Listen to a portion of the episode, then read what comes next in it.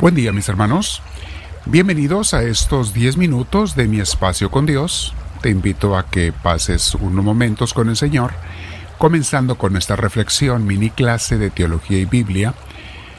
Y vamos a meditar, a reflexionar, a preguntarnos y a aprender de lo que Dios nos quiere enseñar. Te invito a que te sientes en un lugar con tu espalda recta, tu cuello y tus hombros relajados Vamos a respirar profundo, muy despacio, saboreando la respiración y el aire, dándole gracias a Dios por ella. Gracias Señor por esa oportunidad que me das de estar contigo y por eso te invito Espíritu Santo a que me llenes tú de tu presencia, que me hagas sentir tú esa presencia bendita que sabes dar. Quiero quedarme en tu presencia, Señor, todo este rato, pero que tú me ilumines, que tú me lleves.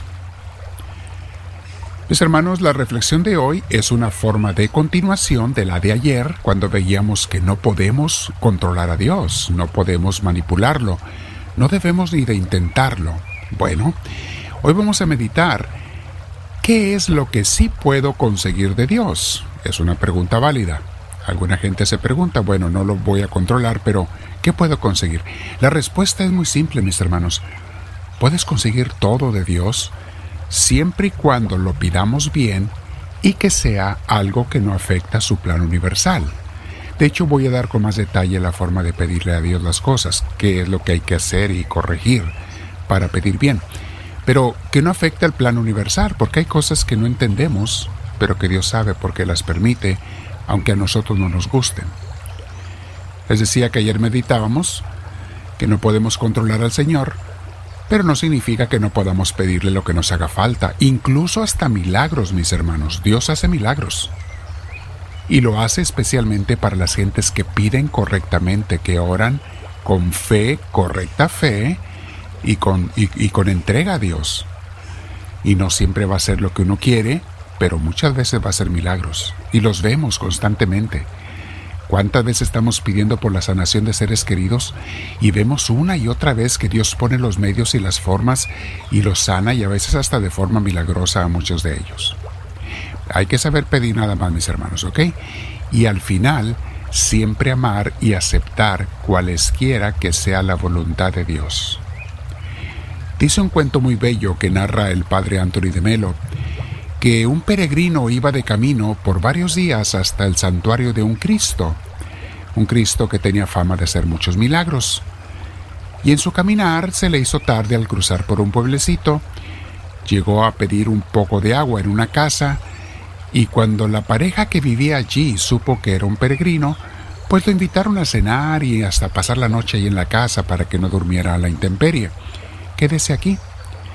Cuando estaban cenando, Estaban platicando sobre sus vidas y la pareja le comentaba al peregrino, era una pareja joven, como ellos tenían algunos años de casados, pero nunca habían podido tener familia y ese era su mayor sueño, tener un hijo. Entonces le dijeron al peregrino, ya que va usted allá al santuario de nuestro Señor, pudiera pedirle que si nos hace el favor, el milagro de darnos un hijo, es todo lo que le pedimos. Nos haría muy felices. El hombre dijo, claro, con mucho gusto lo voy a hacer llegando allá. Y así fue. Al día siguiente se despidió y cuando llegó al santuario, el peregrino se fue directo ante aquel Cristo que estaba al frente y le dice, Señor, quiero pedirte y suplicarte por esta pareja que me recibió. Fueron muy buenos cristianos, su hospitalidad fue bellísima. Gracias por ello, Señor, porque tú me los proveíste, pero me pidieron que te pidiera que que si les concedes un hijo. Dios le habló a aquel hombre y le dijo, no, hijo, en el destino de esa pareja no está el tener familia. Y dice el hombre, bueno, pues ni modo, ¿qué voy a hacer? Ya terminó su, peregrinaje, el día que iba a estar por allí él, y se regresó, un poco triste. Trató de sacar la vuelta a aquella casa para no tener que decirles a la pareja lo que Dios les le había dicho, y se fue a su casa. Unos años después, aquel mismo peregrino decidió hacer otra vez la peregrinación y volver a ir al santuario para las fiestas de aquel Cristo. Al ir pasando por el pueblecito mismo donde lo habían recibido una vez, se acordó de aquella familia, de aquella pareja, y dijo, voy a llegar a saludarlos. Iba arrimándose a la casa cuando ve a un niño como de dos años jugando alegremente en el patio, divirtiéndose con una pelota, y el hombre se le quedó viendo al niño y luego salió la señora y, y él llega y la saluda.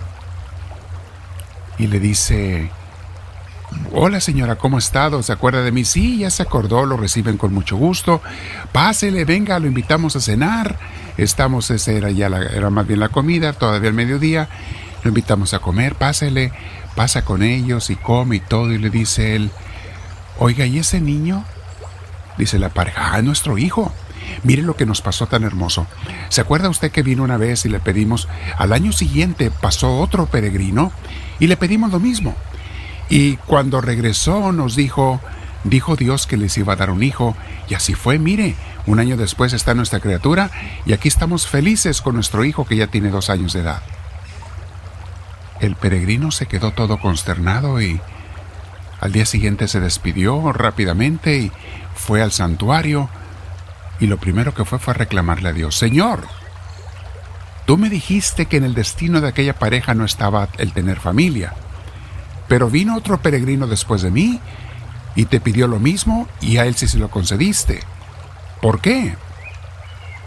Entonces Dios soltó la carcajada y le dijo, ah, dice, le dice Dios al peregrino, ha de haber sido cosa de uno de esos amigos que tengo yo que tienen el poder de cambiar el destino de acuerdo a Dios. Dice la explicación de este cuento hay personas que tienen por su cercanía con Dios, por su amor, por su entrega, el poder de cambiar hasta aquellas cosas que Dios pensaba hacer de otra manera. Siempre y cuando no afecte esto a su plan universal. Pero Dios cambia hasta los planes de la misma naturaleza que Él creó. No iba a llover y hace que llueve, o iba a llover hace que no llueva. Eh, puede hacer Dios milagros, sí, de muchas cosas. Una persona dijo a los doctores que ya se iba a morir y Dios decidió sanarla. De esos yo he visto varios milagros. Me ha tocado vivirlos. ¿Por qué? Porque depende quién se lo pida al Señor y cómo se lo pida. Y hay tres cosas que se necesitan cuando tú le pidas al Señor. Primero, lo que pides debe de ser algo bueno. Segundo, debes de pedir bien. Y tercero, yo debo de ser alguien bueno bueno, bien bueno. Lo que le pido a Dios no puede ser algo malo, tiene que ser algo bueno, de acuerdo a la voluntad de Dios. Debo de pedir bien. ¿Qué significa pedir bien? Bueno, con fe, con entrega, con confianza y también con abnegación. Señor, si tú quieres, que se haga tu voluntad, no la mía. Eso es pedir bien. Y además, debo de ser alguien bueno. Por bueno no significa perfecto.